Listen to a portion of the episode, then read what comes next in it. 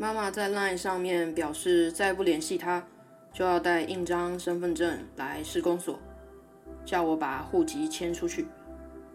我看到 LINE 的列表上面没有点开，直接把讯息往左一滑，删掉。在往下滑动的时候，看了很多讯息，觉得特别累，所以第一次把 LINE 的个性签名填上，暂不回复任何讯息，就把手机整只扔去一旁。我躺在床上，对着坐在一旁加班的经纪人。随意发出一点声音，引起他的注意。不是，不是，不是，这样。接着手指指了一下自己的屁股，他就乖乖的去冰箱给我拿了两颗水蜜桃，还问我要不要切。我又胡乱发出了一些声音，他听完点点头，洗好水蜜桃放在白碗里送到我面前。我开始咋呼咋呼的吃，继续看 YouTube 里快速讲解韩剧的那种影片。吃完水蜜桃，再急掰的把果核吐在桌面上。其实已经有两家猎人头，两间公司都有邀请我去面试，薪水都开到四万以上，但最后都没成。乱枪打鸟，我是猎人头枪里的子弹，把我发射出去后，森林里肥美的鸟惊叫倒仓皇飞走啊！这感觉不好受。原本以为以前的工作资历是很好的入门砖，没想到其实连个边都没沾上。我边吃经纪人给我买的火龙果，红着嘴边笑边说明天巧克力蛋糕会是红丝绒口味的。经纪人没说啥，这我们讨论过很多次。吃蜜文根绝对不能定义出我这个人的价值。很多时候，人资、部门预算、其他竞争对手、公司预期的人才性格。目标可能也会把你挡下来。就算理智知道这些，我还是感到很不是滋味。我很懒，想要四万块的工作从天上掉下来，还很笨，误以为真的会有这样的事。但我也没太难过，这跟我刚毕业的心境大不相同。现在我理解，我真的是啥工作都可以做，可以不受名分牵制，没人在跟你比谁过得比较体面。真正要比的是自己有没有比较快乐，所以也没颓靡太久。那些自我批判的想法，只是过去一直被拒绝时养成的习惯而已。爸爸难得打来，问我现在是不是没工作，他的鉴宝怎么没人缴了？我沉默，直接问妈妈知道吗？他在电话另一头哼了一声，哼，当然不知道，我拦下来了。也没跟他说，我就回答他上一个问题。对我辞职了，为什么？他接着问。现在工作特别难找吧？我回头看看刚刚猎人头寄来的感谢信函，笑了一下说：“对，但我还是辞职了。”心里想，其实爸爸从来不知道我在外面是怎么过的。为什么这一题我就不答了，装没听到？爸爸说：“没事，钱不够，千万要跟他说一声。”我笑，不是窝心他的贴心，是知道彼此都没什么财力，也称不上是真的关心对方，就别演这些亲密父女、爸爸支撑女儿之类的戏码吧。我很久很久以前就羡慕了，不跟家里拿钱已经是我最大的能力限度。我很幸福，可以滚混四个月不去工作，还有很多选择。我其实很幸福。小怪兽长得很快，现在都听得懂人类指示，要他去拿东西，他都会去拿，吓死我！一开有关于卡车或车子的影片，也像整只被打了麻醉针一样，瘫软在那边，眼睛目不转睛。妈妈从远处叫一声，要他坐好一点，他也会撑起自己，努力调整座位。拿到钥匙还会发疯的跑来跑去。我看到那钥匙啊，又长又粗，我的视线离不开他手里的钥匙，只被沙发遮蔽了一下视线。小怪兽再跑出来，就活像他刚跟德州电锯杀人狂借来了一个正在高速运转的电锯，到处在自己的脸前挥舞，小腿狂蹬就要跌倒。我大惊，本能的冲上前，一把扯下他手里的钥匙。他直接大哭，脸部扭曲。我气急败坏，哭也没用，我根本不会后悔伤害你的感情。我姐在一旁冷笑，会怕吼？吓死我了！干！我大骂，那钥匙长的可以当他脊椎了。小怪兽哭完，又没事似的去找米饼吃。当二号小怪兽红着脸皱成一团，像梅子一样开始哭的时候，小怪兽还会站在旁边出神的看着，像跳起来那样跃跃欲试。但突然就被婆婆整个抱走。干嘛？干嘛不让他看啊？我不解的问。姐姐回：会吃醋。小怪兽会打他弟的头。我愣住。天哪！这年纪也不能跟他讲道理，对吧？庄子不是说人性本善吗？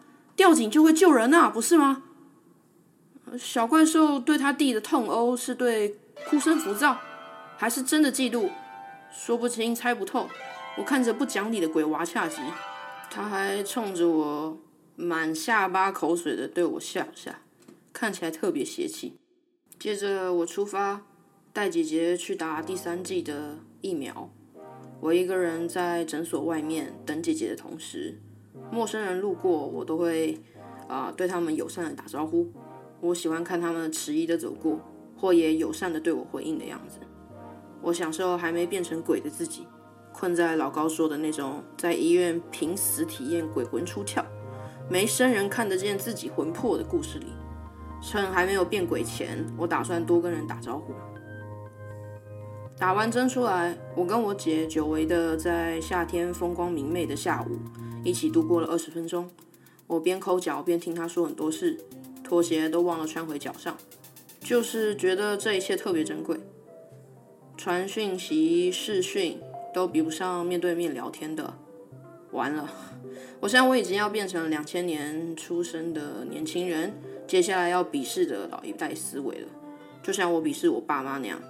下一代或许觉得见面还会起疹子呢，视讯才是真正的亲近，也不一定。芳姐还主动联系上了我，我其实老早就在 IG 发现了她，但我一直想等我真的写出一篇关于她的故事再讯息她的，可惜我没做到。丑一，我们聊了几天，我说我周一就想要去找她，但也没做到。丑二。他说：“不如我们明天讲电话吧，文字太温柔了。下午四点前打给他吧。”我说好，但隔天我不知道我自己到底在忙三小，超过四点也没联系到他。丑三，到晚上十一点我才开始一直道歉。方杰淡淡的说：“没事，他没那么在意的，睡吧。”我用力扯自己的头发，半夜在厕所呆滞，狂抽烟。低头，感觉好恶心。不善于兑现承诺的我，怎么老爱下承诺，然后再怪自己无能，一直重复，一直重复，伤害别人又伤害自己，受害者还会反过来安慰我，这会让我更生气。自己到底要多可悲，用这样的方式跟人相处，而且还无法自拔。按之前的历史记录来看，接着只能逃避，所以那天之后，我没再讯息过芳姐。反正人生啥都是浮云，说不定我们都是 NPC，没关系的，都不是个事儿。我把个性签名填上，暂不回复任何讯息。开始读李敖情书全集。李敖大学时期的信还真是厉害啊，缠着当时的女友天天打电报，天天写情书，左一声贝贝，右一声贝贝，还说女友在的女校里头的修女都爱吃香蕉。那边香蕉不够吃了，校徽也变成了香蕉。接着还跟邻居谈恋爱，看来对方把李敖治得死死的。李敖还是甜腻腻，但感觉变收敛了一些。接着到他被抓去关的阶段，李敖的情书变得异常收敛，只是还是有一些很好笑的地方。他说监狱简直不是人待的，打针一群囚犯一起脱裤子，露出一整排白屁股。他写了一首诗给他的情人，打针换屁不换针，本来没病的都被打出有病来了。我穿着派大星海滩裤在图书馆瞎晃，看到李敖写了一本《大江大海骗了你》，感到非常震惊。龙应台是我众多启蒙作家之一啊。我高中有一篇作文是直接背他写的目送某一个段落来的，不是故意要抄袭，只是那个描述真的是太巧妙了，我忘都忘不掉。直接就是呃龙应台附身，在考试的时候直接写下来的。野火急，野火也够大，一路烧到我脑里。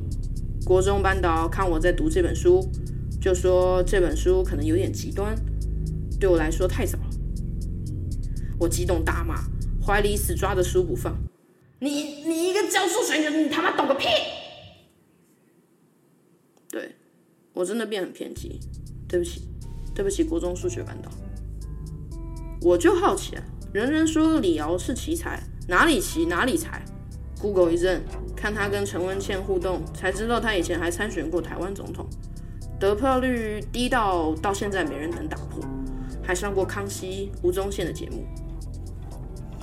以前的吴宗宪主持真的看得出来，他很努力在把平常背的笑话，在呃跟来宾互动的时候硬讲出来。这个不知道为什么，我就是觉得看，我就是觉得他很努力在做这件事情。最后我看了他去北京大学演讲，有人骂他卖台，他完全不甩，在北大的台上啥都敢讲啊，台下长官脸色唰一下铁青。最后七老八十，他还跟之前一直吵架的王世坚说。你会想我的。画面切换成鬼娃恰吉专访，他还红了眼眶，好像有点后悔当初这样跟李敖硬杠。我也莫名其妙红了眼眶。李敖在媒体的闪光灯下大喊：“我虽不同意你的观点，但我誓死捍卫你的言论自由。”然后就被抓去关了。我不是李敖，也不是他世仇，也不是他的粉丝。说实话，他到底在干嘛，我也搞不清楚。但他这样跟世界吵架到底的模样，让我真的佩服。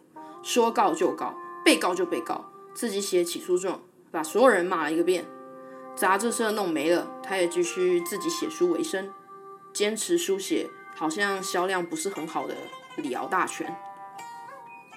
嚷嚷着“沉鱼落雁”这样的成语不能形容漂亮女生，因为核弹也可以造成同样的效果，核弹也可以让鱼翻白肚。鸟类也会直接在天上直接挂掉，再掉下来。他说：“漂亮女生应该用风华绝代形容，那女人的美没有下一个时代可以接替的。”我笑出声，但节目上也没人真的在意他这些成语的见解，也有可能接话的部分都被剪掉了。他也要女人不要从政，说女人不要碰政治这种肮脏事，让男人去处理就好，女人只要管好男人就行。这让我有点倒洋，我真想看看蔡英文对这个回答有什么样的想法。在节目上提问的人是一个女高材生，她听完李敖的答案，脸色就沉了下来。吴宗宪也没让这女生接着问，说时间不够了，要换另外一个人来问。我及时 space 键，定格在那女大生落寞的瞬间，用食指笨拙的摸摸她的影像。时代是个巨兽，对吧？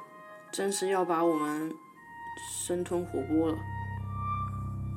我挥霍当初离职给自己的信心，用熬夜不按时间表操课，没有产出，没有方向瞎晃，狂看你已经看过的影片，一点点磨去。有时很想路上偷一台脚踏车一路骑下去，这种空闲骑恐怕不会再有了。不准停，骑在青年危机跳动的脉搏上，坚持往下一个路灯探去。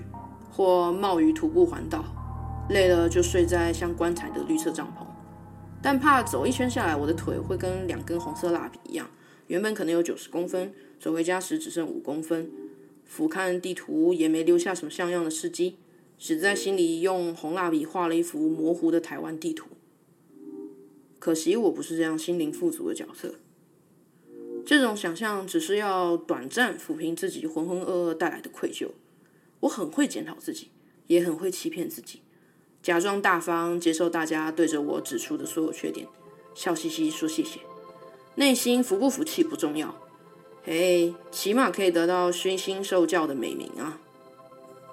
然后又不是打从心底接受称赞，这又不能变现，故意碎嘴挑这种话就要惹人生厌，打击自己，打击别人。所有句子承载的心意、价值直接强制归零。但明明被称赞时是很快乐的，不归零前的每一次称赞，都让我觉得我正乘坐云霄飞车，一步一步、一格一格攀向最高峰。如果你不归零，傻傻把那些称赞当真，随之而来的直线下坠会突然出现，失控、失速、脱离轨道，你的脸被强风刮歪，嘴合不起来，整个人画面失真，下腹失重，就要冲破地面的那一刻。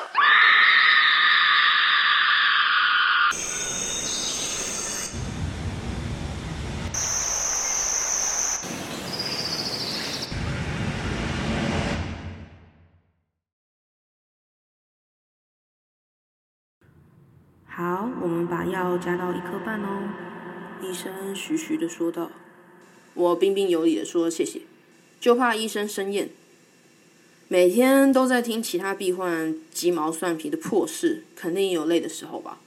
我就要当那个最讨人喜欢的病患，让医生觉得在他的医疗下我越来越好，生活步入正轨，让他觉得他的工作很有意义。丑事。